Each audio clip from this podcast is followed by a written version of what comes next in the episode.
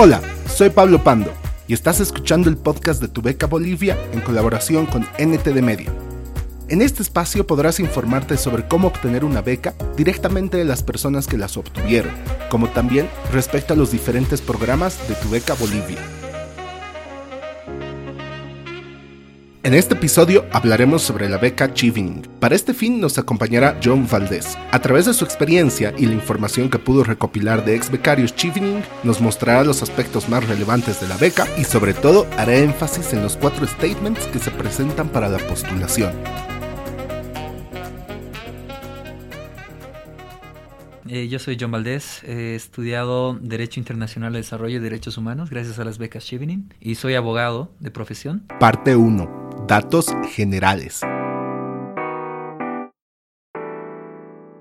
Perfecto. Las becas Chevening son becas de maestría y de intercambio profesional. Son ofrecidas por el gobierno del Reino Unido para profesionales de importante trayectoria que hayan demostrado durante su carrera, ya sea académica o profesional, capacidades extraordinarias de liderazgo. Pero además podría decir que Chevening no solo es un programa de becas, sino también es una red gigantesca de profesionales. Y es por eso que le dan tanto énfasis a networking. Muchos de estos profesionales van a ser líderes en sus propios países, van a ser personas con las que también van a trabajar en el futuro e incluso establecer lazos de, amistad. Con esta breve introducción ya podemos determinar qué es lo que la beca Chevening está buscando en sus becarios. Por lo tanto, podemos enfocar nuestras postulaciones a cumplir esos objetivos. Bueno, los dos programas que, existen bajo la modalidad de la beca Chevening son las eh, Chevening Scholarships y Chevening Fellowship. Eh, las eh, Chevening Fellowships son eh, becas que se ofrecen a profesionales que están ya en su etapa media de la carrera. Podemos decir que son profesionales que han estado cinco años ejerciendo eh, en su área o diez años y que hayan tenido una alta trayectoria, que hayan alcanzado importantes eh, posiciones. Pero en el, en el podcast del día de hoy vamos a cubrir las, las, de, las becas de maestría. Bueno, estas becas eh, seleccionan a 1.500 postulantes de 140 países del mundo. En Bolivia somos alrededor de 7 a 8 postulantes los que somos seleccionados cada año y ese número se puede extender dependiendo de si existen más sponsors o si hay más presupuesto para el país. Bueno, lo que te cubren, la cobertura de la beca es, eh, son los gastos de matrícula, tus tuition fees, de hasta eh, 18 mil pounds eh, o libras esterlinas. ¿Por qué es esto? Porque hay programas de MBA que son mucho más caros, que pueden estar costando alrededor de 36 mil o 50 mil eh, libras esterlinas. Entonces lo que hace Chevening es cubrirte solamente el tope de hasta 18 mil. Y el resto ya tú lo tienes que cubrir, te lo tienes que cubrir por ti mismo o, o la universidad a la que estás aplicando. Puedes tratar de buscar algún tipo de ayuda económica extra extra de la universidad o alguna empresa. Los sponsors son eh, empresas con las que Chevening tiene un convenio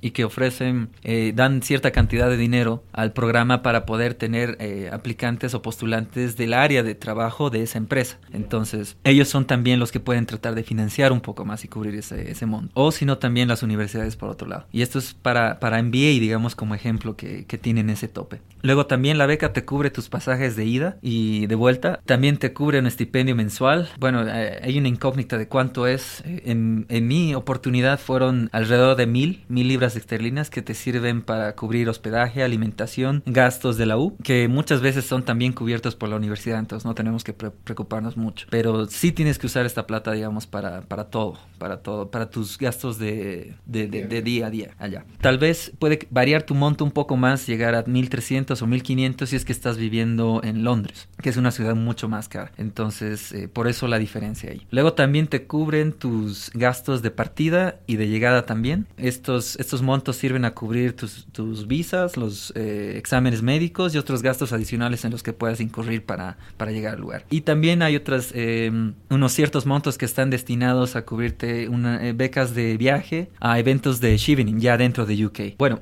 ¿Cuáles son las etapas de postulación del calendario? Puedo, podemos clasificarla en dos, digamos. Existe una fase escrita y una fase oral o la de entrevista. La fase escrita generalmente empieza con la aplicación general. De agosto a noviembre, se abre en agosto y termina en noviembre. Y, y la oral, que inicia en febrero, diría yo, con la notificación de que entró a la lista larga para, y debe presentar sus referencias académicas o profesionales. Luego la invitación para tener la entrevista la recibes entre finales de febrero y, fin, y principios de marzo. Y esto es ya la lista en la que puedes decir si he presentado una aplicación sólida, si lo he hecho bien y te puedes considerar incluso orgulloso de tu perfil profesional porque les gusta. Has estado entre, entre ese, ese, grupo de personas sofisticadas o increíbles o que tienen un buen, buen perfil y mm, las entrevistas ya luego se sostienen entre marzo a mayo y la mía la tuve alrededor de abril. La, la notificación sobre si fuiste seleccionado o, que, o, quedaste en reserva la recibes ya alrededor de, de, junio, a finales de junio. Y ya la carta de compromiso que haces tú, em,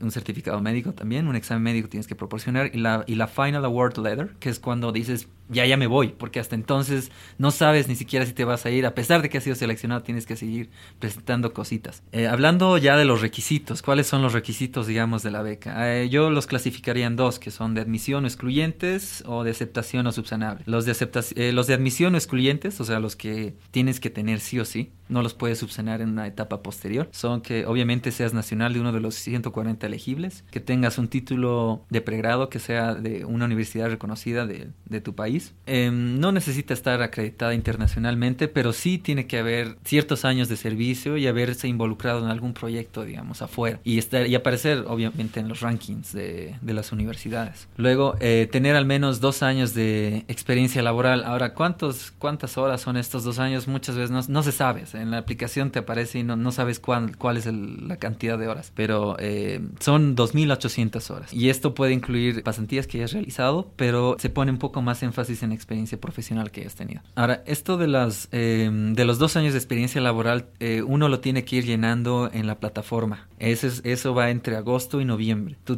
que contabilizar cuántas horas has tenido. Y para eso ingresas en, a la página de Shivening. Hay una sección que es exclusivamente para Work Experience y es ahí donde te empiezan a dar los criterios de cómo cuántas horas puedes computar si es full time y cuántas horas puedes computar si es part time, si es medio tiempo, si es tiempo completo medio tiempo. Luego, eh, también eh, esto es recomendable que tengas buenos antecedentes académicos o logros eh, profesionales importantes, porque al final, sí o sí, en, la, en tu aplicación vas a tener que demostrar que tienes capacidades de liderazgo, ya sea en la universidad o en tu trabajo, o hablar de algún ejemplo como representativo para ti.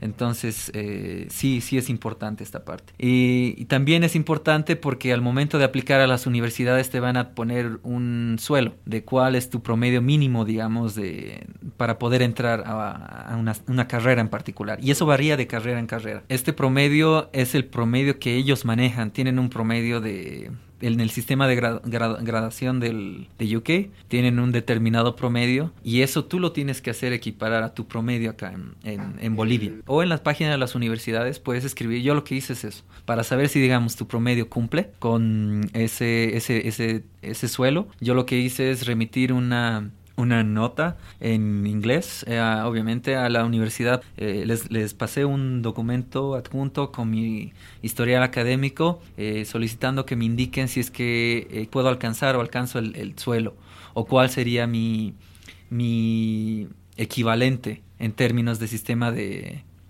de, de, gradación en, en UK y es alrededor de, entre 65, o sea, en promedio boliviano, entre 65 a 85 es, que es más o menos ese es el, el ámbito que se maneja para admisión a universidades. ¿Ya?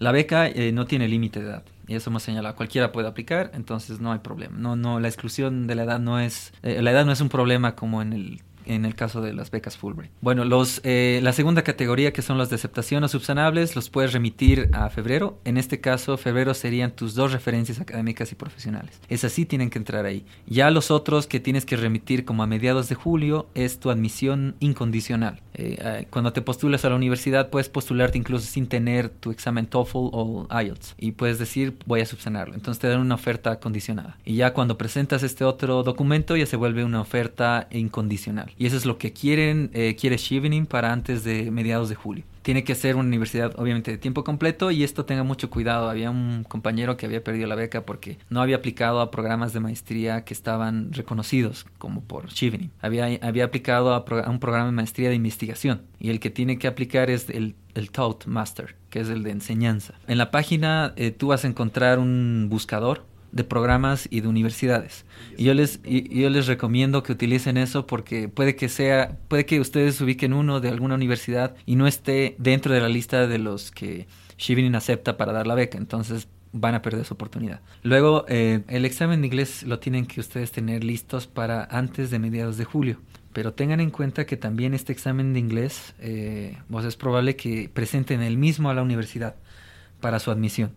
Entonces yo les recomendaría que lo tengan ya para ah, un mes, a más tardar un mes después de la entrevista, para que no estén correteando. Y yo les digo esto por experiencia. Yo entré en reserva y tenía, eh, contacté a un grupo de tres personas más que estaban en reserva. Y eh, había un muchacho de, solo sabía de uno que no había podido alcanzar a dar el examen, el examen de TOEFL. ¿Por qué? Porque todas las fechas ya estaban eh, agendadas. Entonces, él lo que hizo es tratar de dar el IELTS y el único centro que hay disponible es en Perú. Entonces no le alcanzó para recibir incluso sus notas a tiempo. Él dijo, no, tal vez no es algo seleccionado, pero entró en reserva. Ya para cuando quiso hacer sus documentos no tenía el examen de inglés. Eh, sí tenía las universidades, pero no el de inglés. Entonces, hagan el, el agenden una eh, alrededor de febrero eh, para que su examen, si se sienten confiados, denle un espacio de tres meses, yo les recomendaría para prepararse. Y ya dan. Eh, los que aceptan, es, eh, yo les recomendaría el, o el IELTS o el TOEFL. Eh, pero también pueden dar estos otros exámenes como Pearson o el C1 Advanced, que ya es de Cambridge. El problema es que eh, no, no hay muchos centros en el país. De hecho, el, el, Pearson solo tiene centros en Argentina y Colombia. Y en el tema de IELTS hay centros en Perú, no hay centros en La Paz.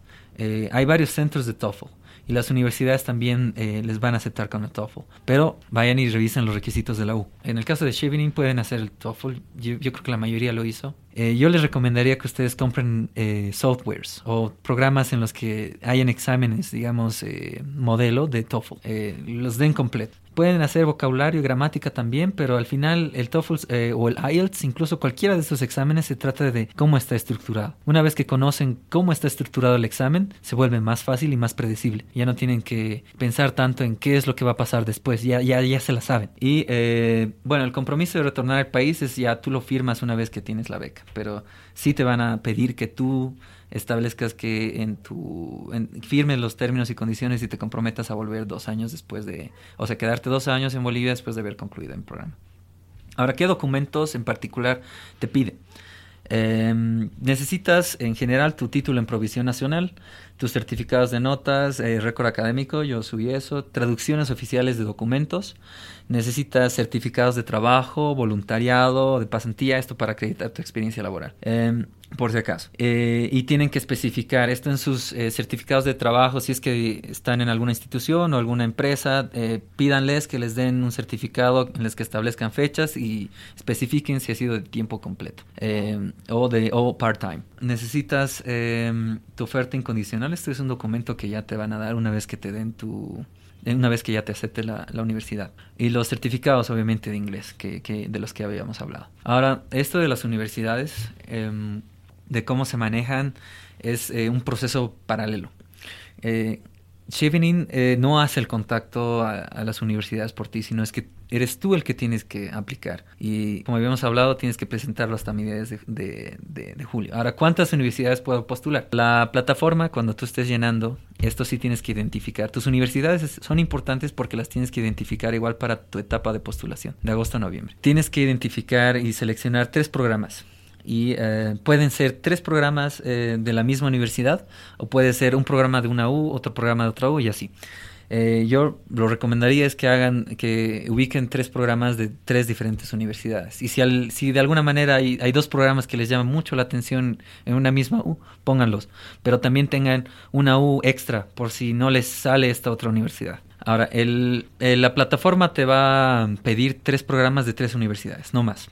Si por alguna razón tú quieres cambiar alguna universidad, tienes, uh, extraordinariamente tendrías hasta la fase de entrevista para hacerlo. O sea, tienes que ya tener tu mente clara de qué universidad, de por qué no quiero este programa, quiero este otro. y tienes que justificar por qué también al momento de la entrevista. Ahora, no te tienen que haber aceptado, simplemente tú tienes que haber eh, ubicado esa universidad ese programa que quieres y pedirles a ellos que, que incluyan esta, esta universidad, este programa en la, en la lista. Y yo lo que hice no fue eso, esto lo hizo una compañera de, Jamaica, Kimi ella me comentó que había cambiado incluso su universidad hasta la época de la entrevista. Yo no sabía eso. Yo pensaba que solo podías cambiar el orden, que es lo que hice. Ten en cuenta también que el orden que van a poner ustedes en la plataforma es su orden de preferencia. Si te dan la beca, con tal de que ya tengas una universidad eh, seleccionada al final, ya para la época de julio que decíamos que era el límite, con tal de que eh, no te tienen que haber aceptado en las tres, te tienen que haber aceptado al menos en una de esas tres. Eh, en sí lo que va a definir eso de, de, tu cambio, organización de las universidades, es si tu aplicación tiene coherencia. Yo, por ejemplo, estaba aplicando a una, eh, una maestría en Derecho Internacional de Derechos Humanos, pero era más como tema Europa. Entonces, esa era mi primera opción y no la había visto bien, no había revisado bien también que, que, era más orientado a eso. Y dije, pues estoy hablando de Bolivia en mi aplicación y obviamente tiene que ser de Bolivia. Entonces, si ellos ven que tengo como esta primera opción, esta universidad, y se dan cuenta de que está orientada, tiene otros uh, objetivos o fines, entonces, pues no va, no va a ser coherente. Entonces, cambié un poco también investigando ya pues ya ahí, ahí lo subsané. Luego, esto de las universidades y por qué decíamos arriba un poco partnerships o asociaciones con Chevening. Hay ciertas universidades que más allá de las que están reconocidas o aceptadas para, para ser host de, de, de Chevening Scholars, tienen, hay otras eh, universidades específicas que tienen convenios particulares con Chevening, que generalmente dan descuentos dan descuentos eh, en matrícula. Eh, puede decir, eh, la, tu matrícula es de 15 mil, pero la universidad, porque tiene un convenio con, con Shivening te va a reducir 3.000. Y estos 3.000, esos 3.000 que se liberan, te sirven para otro postulante, o sea, boliviano. Eh, tienen un monto específico, por eso decimos somos, son 7 y pueden ser incluso hasta, en mi, en, mi, en cohort, en mi grupo éramos 10. Y era porque las universidades a las que habíamos aplicado nos habían liberado cierto monto. Entonces ahí pudieron entrar incluso eh, personas en reserva y ese monto ya entró ahí. hay, hay también más chances, o sea, hay más oportunidades porque porque tienen un convenio y es mucho más fácil con la, con la universidad. Hacen todo incluso mucho, mucho más sencillo.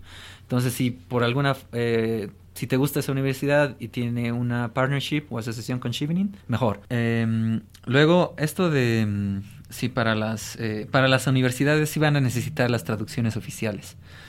Eh, mm, ya para el momento de presentar su postulación no lo van a, no lo van a hacer, no les van a pedir eh, que presenten su, su, título traducido, pero ya para cuando estén queriendo postularse a la universidad sí les van a pedir.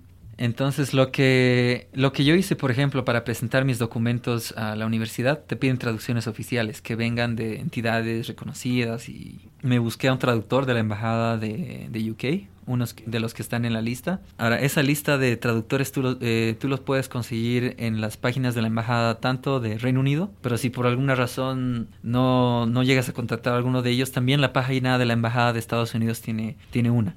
y que te sirve también, porque al final me lo hicieron mal, a mí me, me hicieron mal la traducción.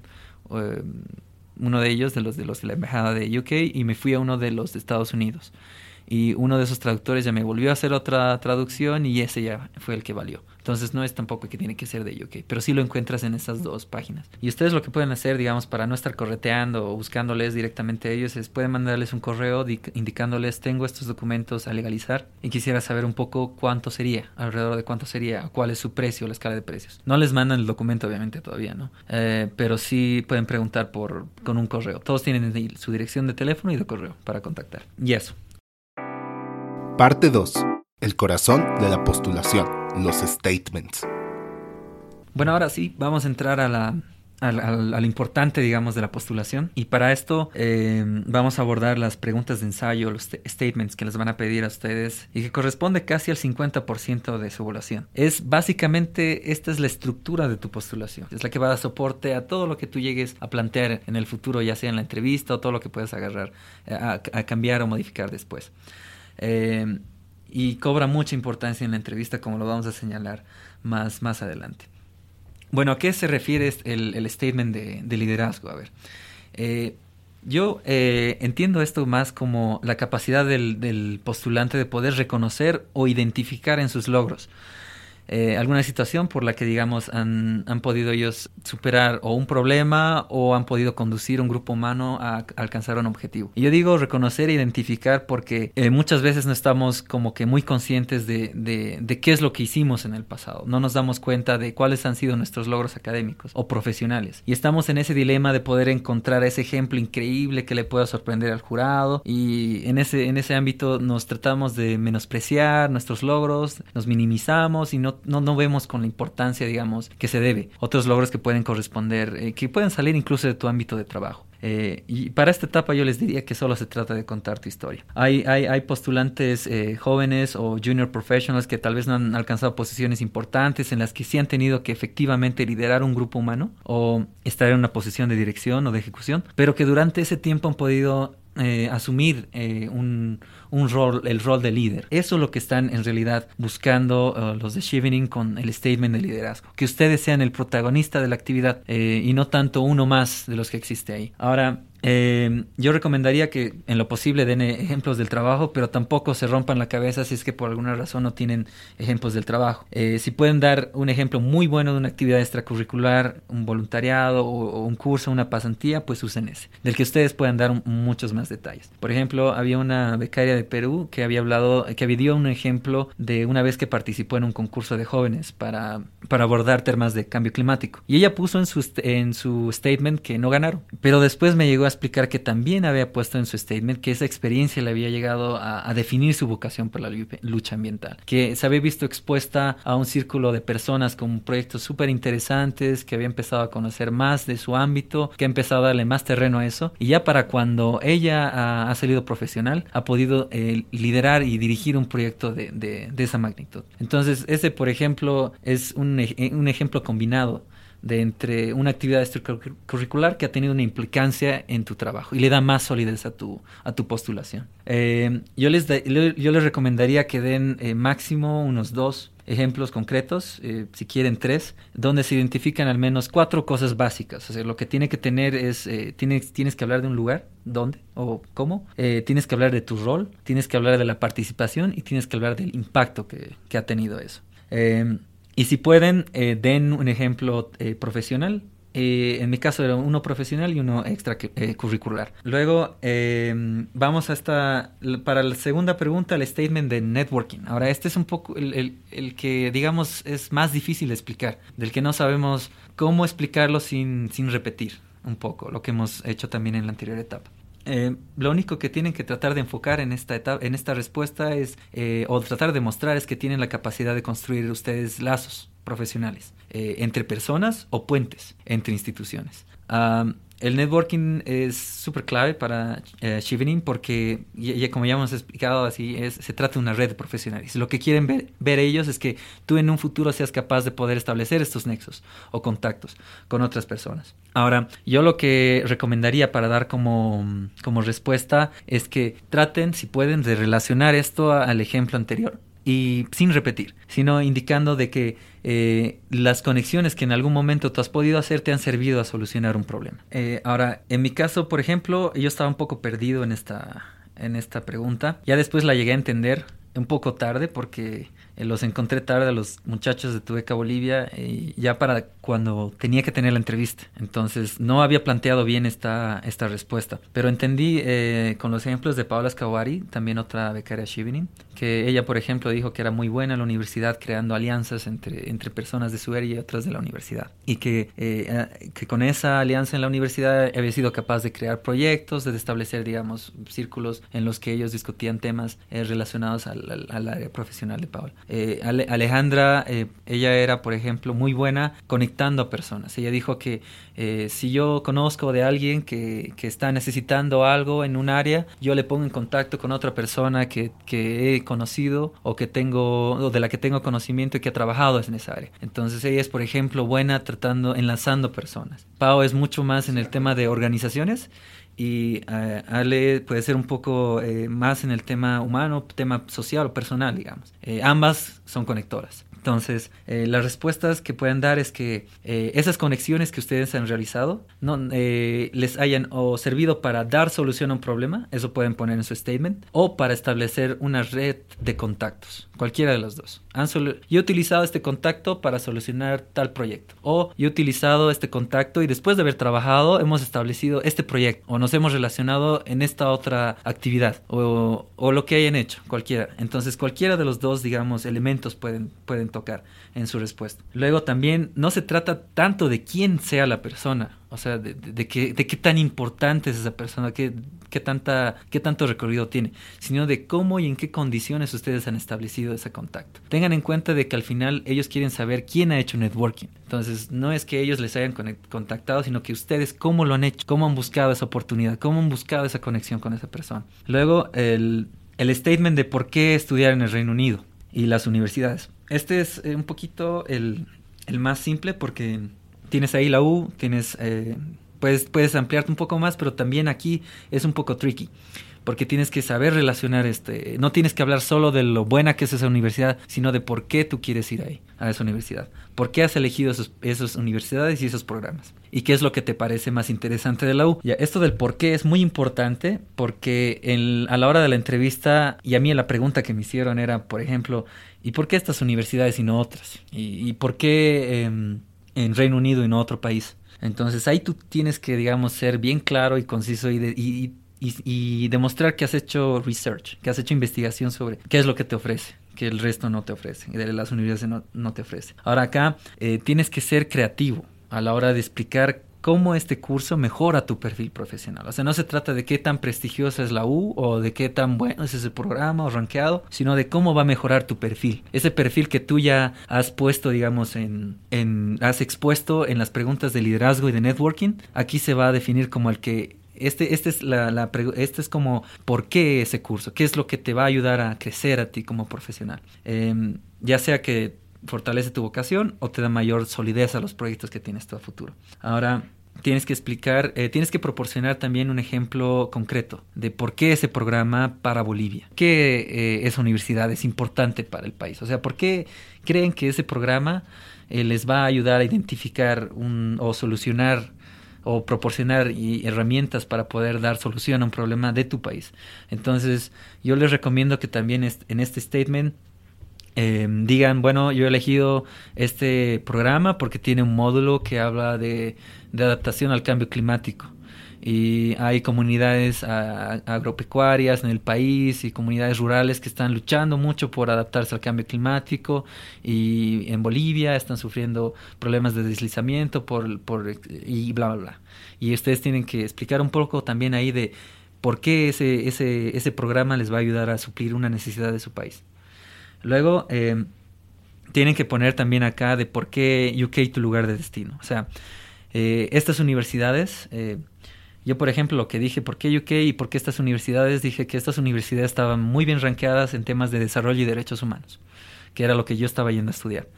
Eh, había también un artículo y, les dije, les puse ahí que habían muchas ONGs que estaban trabajando en UK con programas de, asistencia en Latinoamérica. Entonces eh, yo les dije, ¿por qué quiero estudiar ahí? Y ahí, puse, digamos, el, lo de UK. Luego, ¿a qué se refiere el statement de Career Goals? este es más ya tu proyección.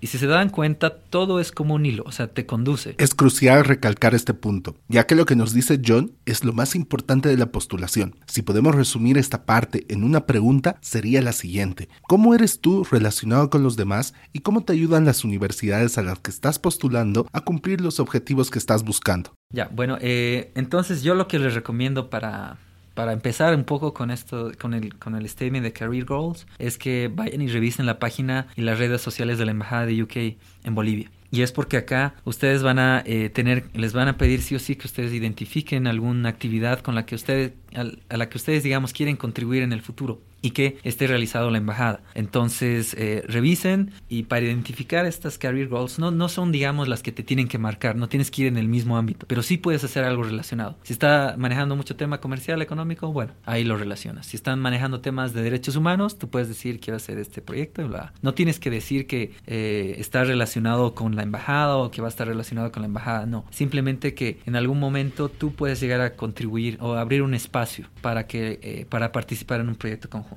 Luego, eh, yo les, yo les eh, recomiendo más eh, que pongan un poco de énfasis en cómo quieren alcanzar esa meta. O sea, que traten de contar una historia acá de por qué. Ah, cómo y por qué, perdón, de, cómo quieren alcanzar esta meta y, por qué, que, qué, es, qué es lo que ustedes quieren lograr en el futuro.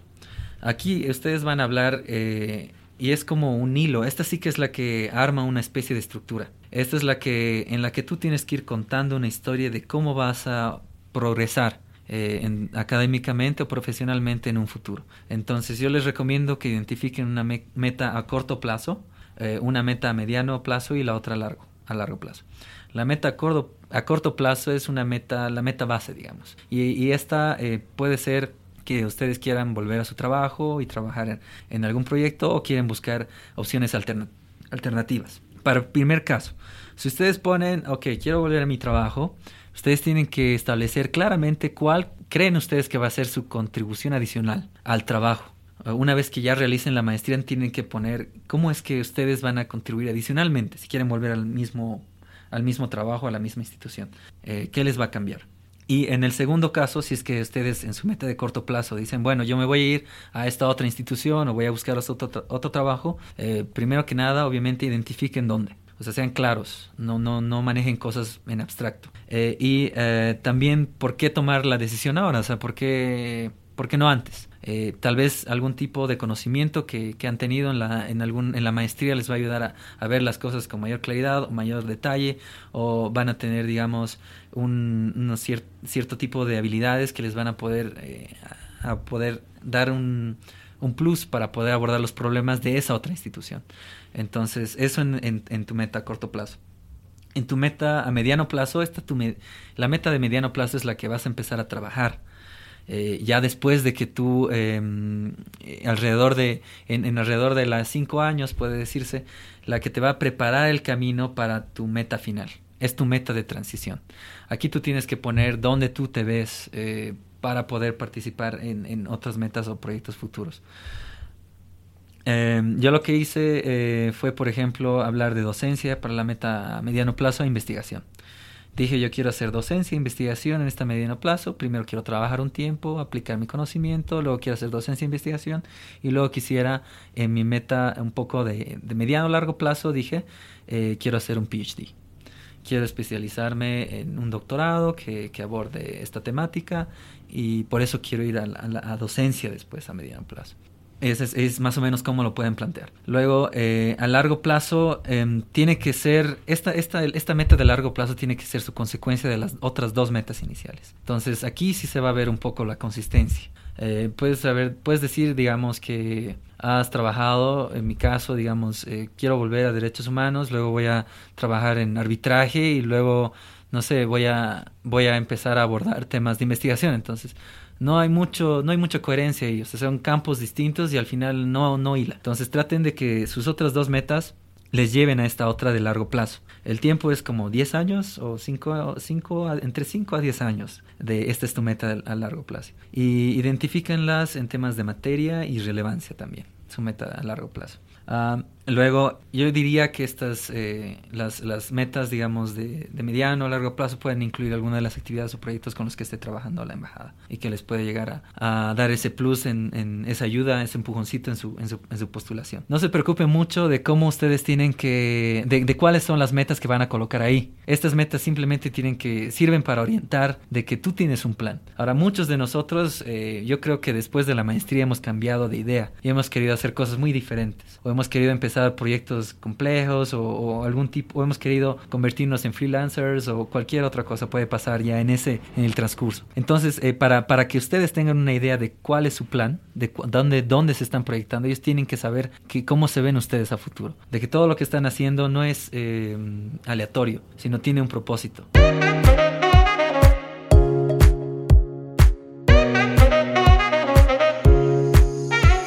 Muchas gracias por escuchar el episodio hasta el final. Tenemos una grata sorpresa para ti, ya que este episodio contará con una segunda parte donde hablaremos sobre preguntas posibles durante la entrevista y cómo responderlas, asimismo sobre tips adicionales de la beca en general. Nos vemos exactamente el 18 de marzo. No olvides compartir el episodio con personas a las que pueda agregarles mucho valor. Asimismo, estar atento a las publicaciones que realizamos en las distintas páginas bajo el nombre de Tu Beca Bolivia. Esta es una colaboración de NTD Media para Tu Beca Bolivia.